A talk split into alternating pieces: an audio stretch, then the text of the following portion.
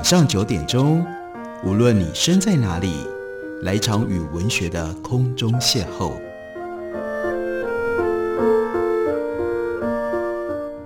杨照谈书，邀您一同遨游文学世界，认识古今中外的经典之作。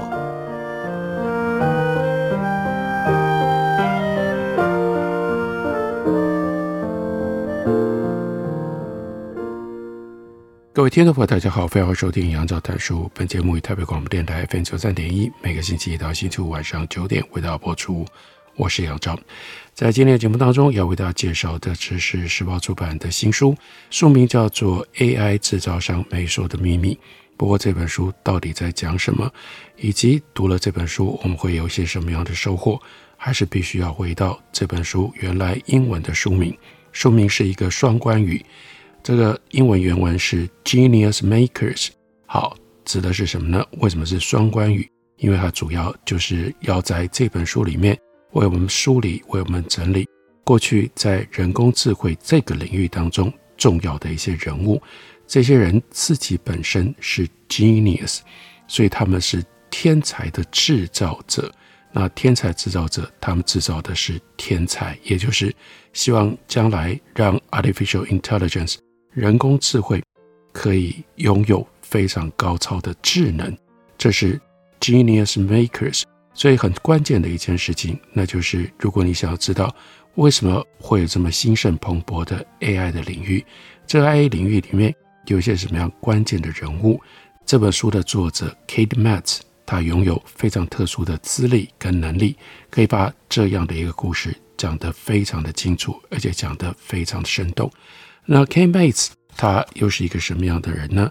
最重要的身份，他是《纽约时报》的科技记者，而且呢，他就是长期以来主跑人工智慧、自动驾驶车、机器人、虚拟实境、量子运算以及其他的新兴领域。那这本书是根据他八年来，从他前一个工作，那是《连线》杂志的记者，到他转到《纽约时报》担任记者之后。在关于人工智慧报道，对超过四百个人所做的采访，另外有专门为这本书所做的上百次的访问。那书里面大部分的人物，他都采访了不止一次。在这本书的最后面有一个很有趣的附录，那是重要人物的附录。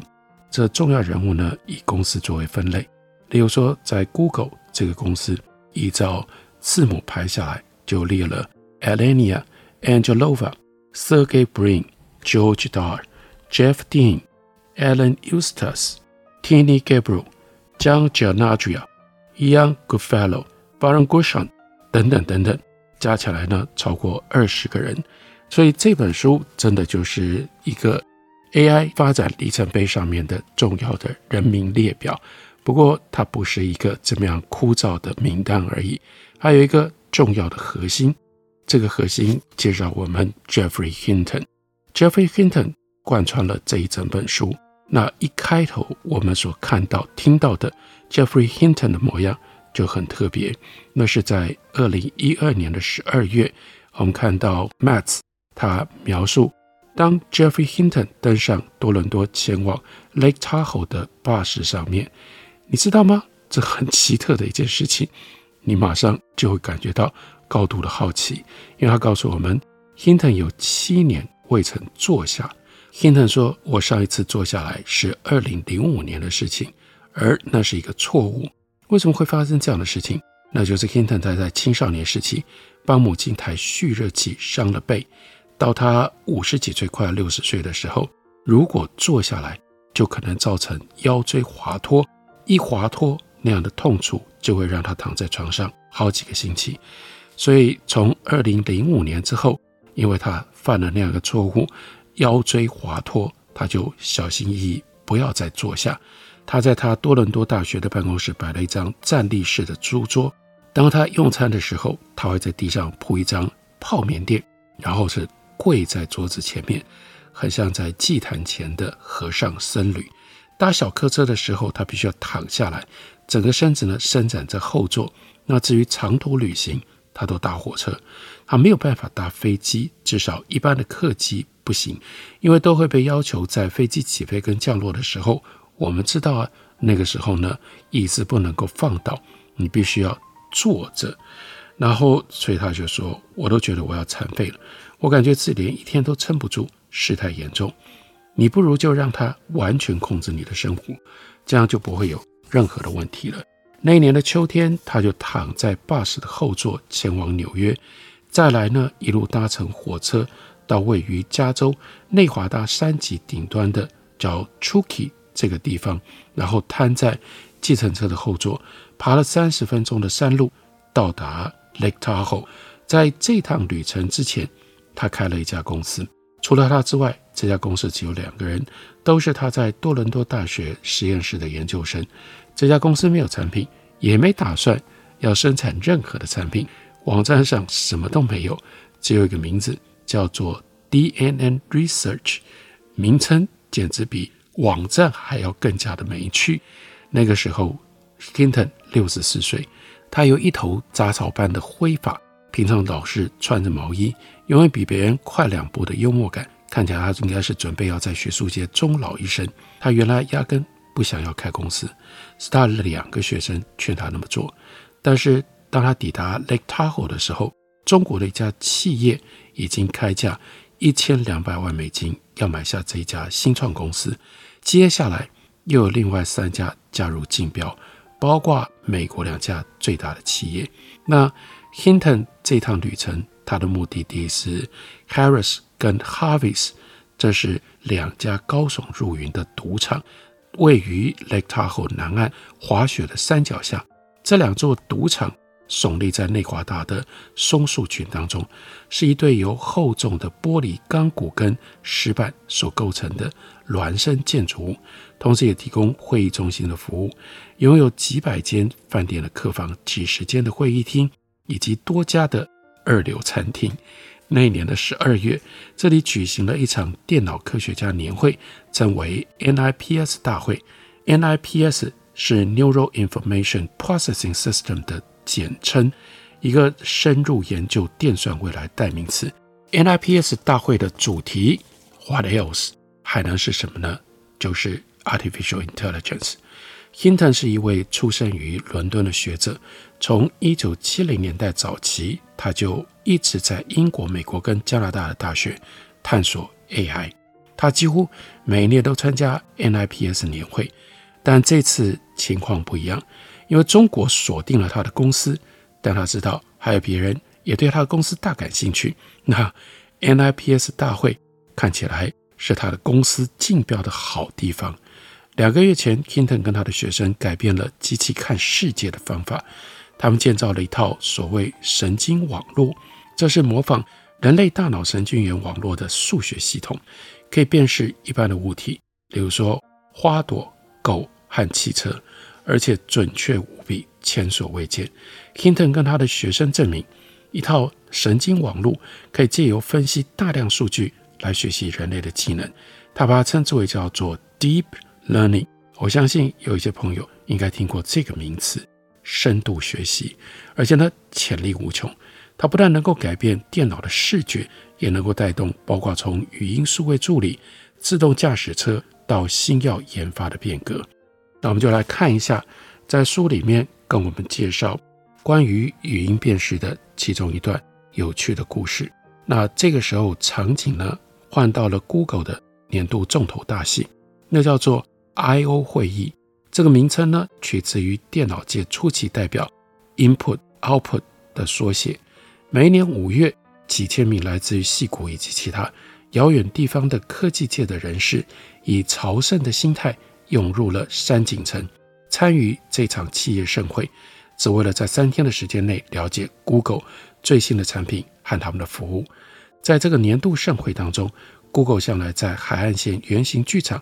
举行主题演讲，这是一个拥有两万两千个座位的音乐会场地，有如马戏团帐篷的尖顶，耸立在该公司总部对面绿意盎然的小山丘上。几十年来，例如说 Grateful Dead，或者是 U2 以及 Backstreet Boys，都曾经在这里开唱。如今站在舞台上的是向数千个软体开发者所展现出来的新兴科技。那 By Hinton 和他的学生在多伦多早期研究之次，Google 助理现在几乎就已经可以和人类一样辨识语音，再加上深度心智 DeepMind 这个公司所开发的语音生成技术，叫做 WaveNet，谷歌助理也可以发出类似人类的语音。所以呢，在这个时候，Google 宣布了一项更新的功能，那就是谷歌助理现在可以打电话到餐厅去定位了。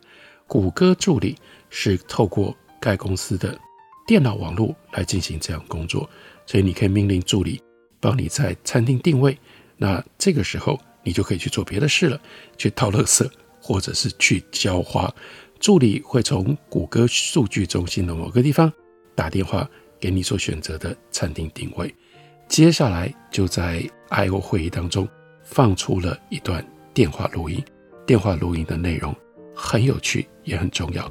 休息一会儿，回来告诉大家这段内容。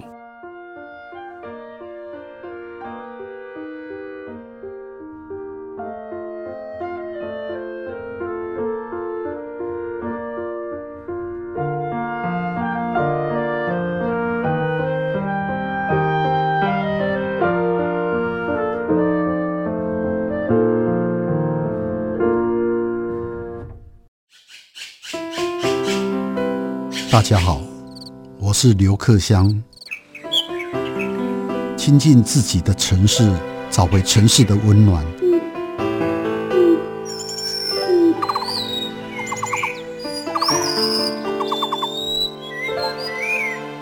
听见台北的声音，就在台北广播电台，FM 九三点一，AM 一一三四。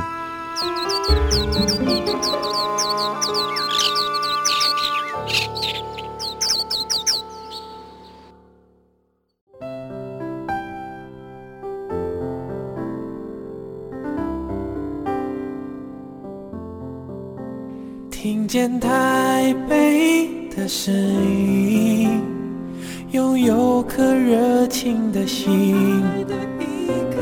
有爱与梦想的电台，台北广播 FM 九三点。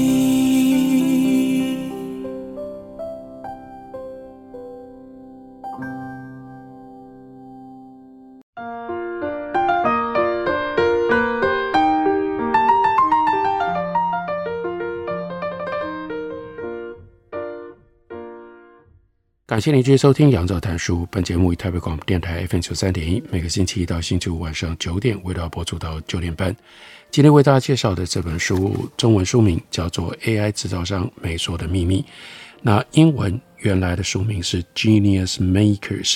那副标题就更清楚地告诉我们，那就是 The Mavericks Who Brought AI to Google, Facebook and the World。所以这里面有几个焦点，一个呢，是 Google 跟 Facebook 这两家公司，而这两家公司现在都正在积极的开发 AI，而且在 AI 的开发上面，他们其实都已经有了相当高的成就，并且把 AI 已经应用在他们所提供的服务上。那到底是谁让 Google、让 Facebook 以及全世界能够拥有今天这样的一个方兴未艾、正在热闹快速发展的？AI 的领域呢，里面有一些关键的人物，就是这本书由 Kate Matz 他所写的书要告诉大家的。休息之前讲到了 Google 年度重头大戏 AI 会议当中，播放了一段电话录音。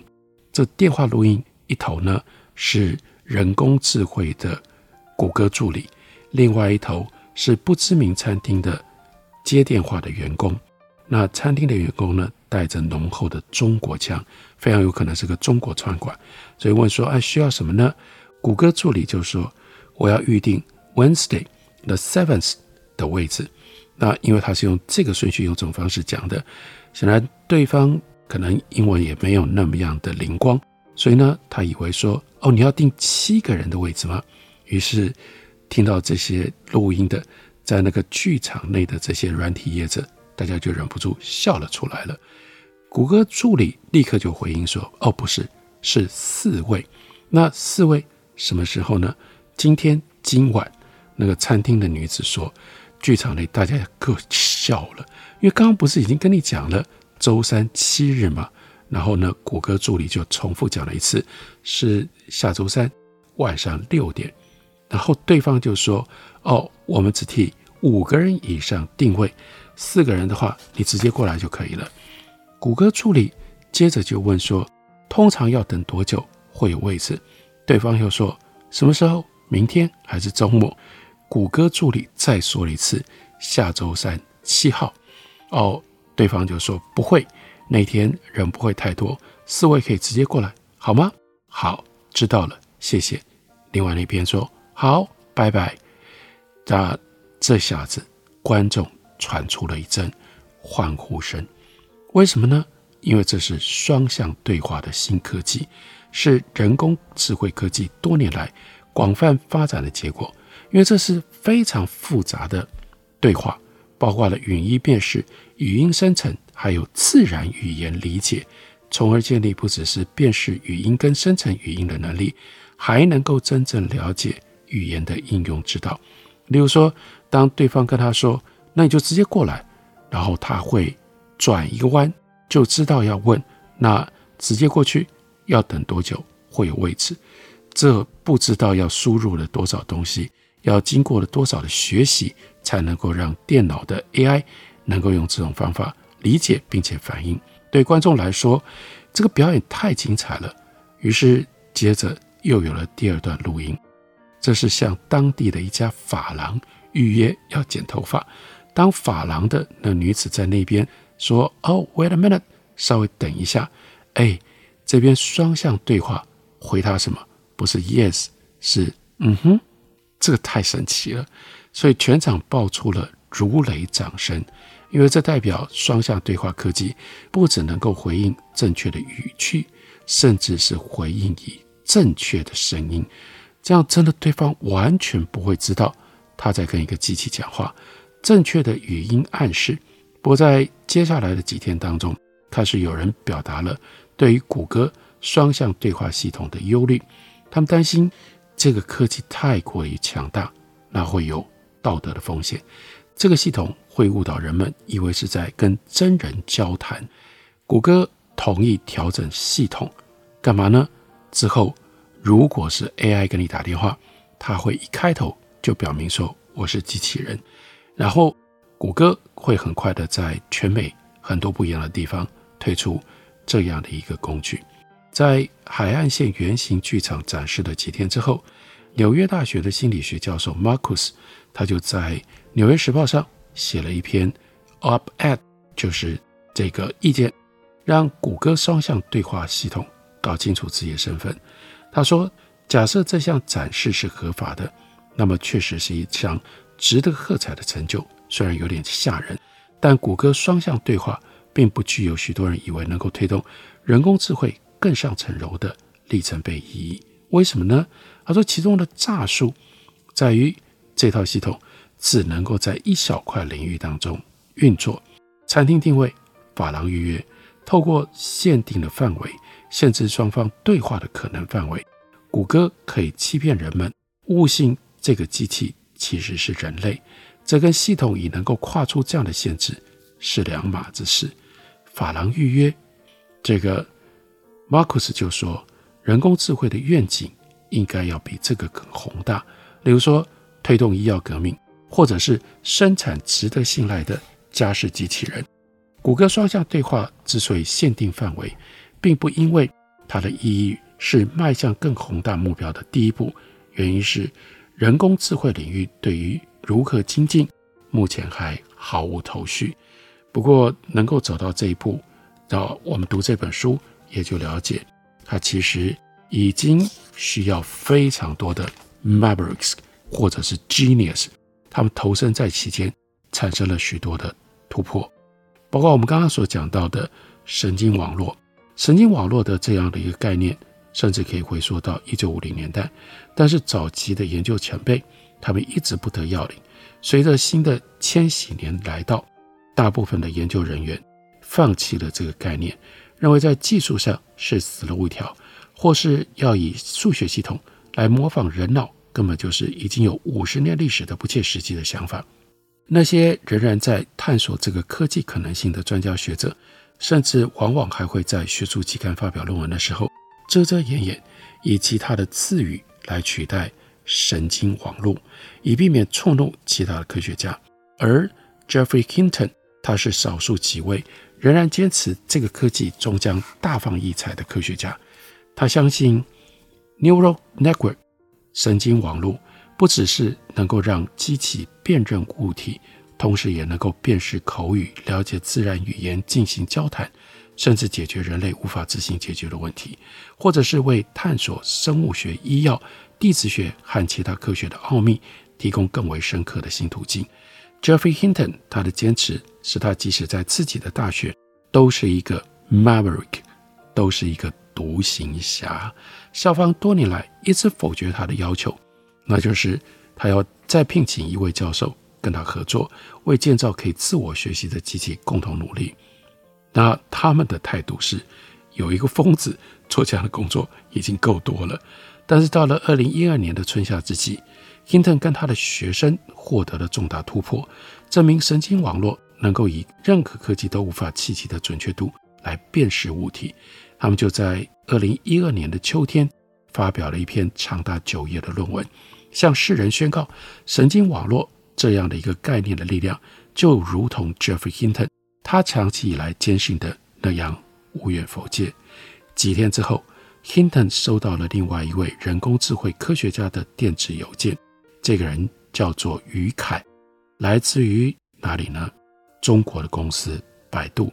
表面上，Hinton 跟余凯完全没有共同之处。Hinton 出生在战后英国。一个科学家的世家，他们的影响力很大，他们古怪的程度也不遑多让。Hinton 现在剑桥就读，然后在 University of Edinburgh 拿到了人工智慧博士学位。接下来三十年当中，他一直是电脑科学的教授。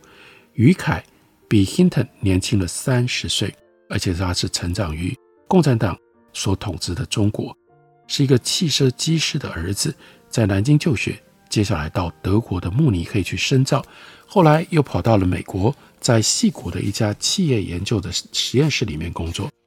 这两个人无论是阶级、年龄、文化、语言，或者是地域环境，都相差的十万八千里。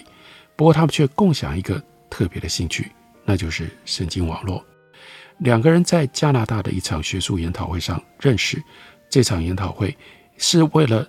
科学家重振近乎休眠的神经网络研究所做的草根性努力之一，同时也把它重新命名叫做 Deep Learning。于凯是帮助传播这个新的信仰的人其中的一位。回到中国之后，他把这个概念带入了百度。百度公司的执行长对于凯的研究很感兴趣，而当那篇来自于多伦多大学的九页论文出现的时候，于凯就告诉百度智库，应该要尽快聘请 Jeffrey Hinton。于凯在电子邮件当中将 Hinton 推荐给百度的一位副总裁。那这位副总裁呢，就向 Jeffrey Hinton 提出工作几年，但是什么样的酬劳呢？一千两百万美元的这样的酬劳的邀约。起初，北京的求才者觉得，哎呀，这样的一个 offer 十拿九稳。但 Hinton 不这样想，因为最近几个月，他持续在跟其他多家公司接触，其中有大有小，包括百度在美国的两大劲敌，他们也打电话到他在多伦多的办公室，探寻聘用他跟他的学生的可能性。看到机会越来越多，所以他就询问百度，说要接受这一千两百万美金的邀约之前，可不可以让他多考虑一下？百度同意了。Hinton 借这个机会翻转了整个情势，一方面受到学生的刺激，一方面了解到百度跟他的竞争对手相较于以高薪聘雇几个来自于国际学界的人士，可能会更愿意用大手笔买下一家公司，所以才决定成立了自己的小公司 DNN Research。DNN 也就是他们所金砖的 Deep Neural Network 深度神经网络。他还询问了多伦多的一位律师，要如何将一家只有三个人、没有产品也没有历史的公司的价格最大化。律师认为他有两个选择。他可以聘用一个谈判专家，冒着触怒有意买下他这家小公司的潜在买家的风险，要不然干脆就举行拍卖会。Hinton 就选择了拍卖会，最后有四家公司加入了这场竞标。我告诉大家这四家公司的名字，你应该就知道你值得重视这一件事情，以及值得来读这本书，了解 AI。从 Hinton 的这个技术是如何进入到业界？一家是前面提到的百度，另外一家当然就是 Google，还有第三家是微软。那第四家更有意思了，正因为只成立了两年，名不见经传，叫做 DeepMind，所以这四家要进驻 Hinton 它的神经网络的技术，这太有趣，也是太重要的一个故事。到现在为止，我们对于这个神经网络在运用在大数据、应用在 AI 上，到底还有多大的潜能？还会如何更进一步的改变我们的世界、改变我们的生活？我们仍然没有办法完全知道。所以，这个故事其中的一些关键的重点跟人物，大家就可以在这本书里面找得到。那是 K. Metz 他所写的《Genius Maker》AI 制造商没说的秘密，感谢你的收听，我们明天同一时间再会。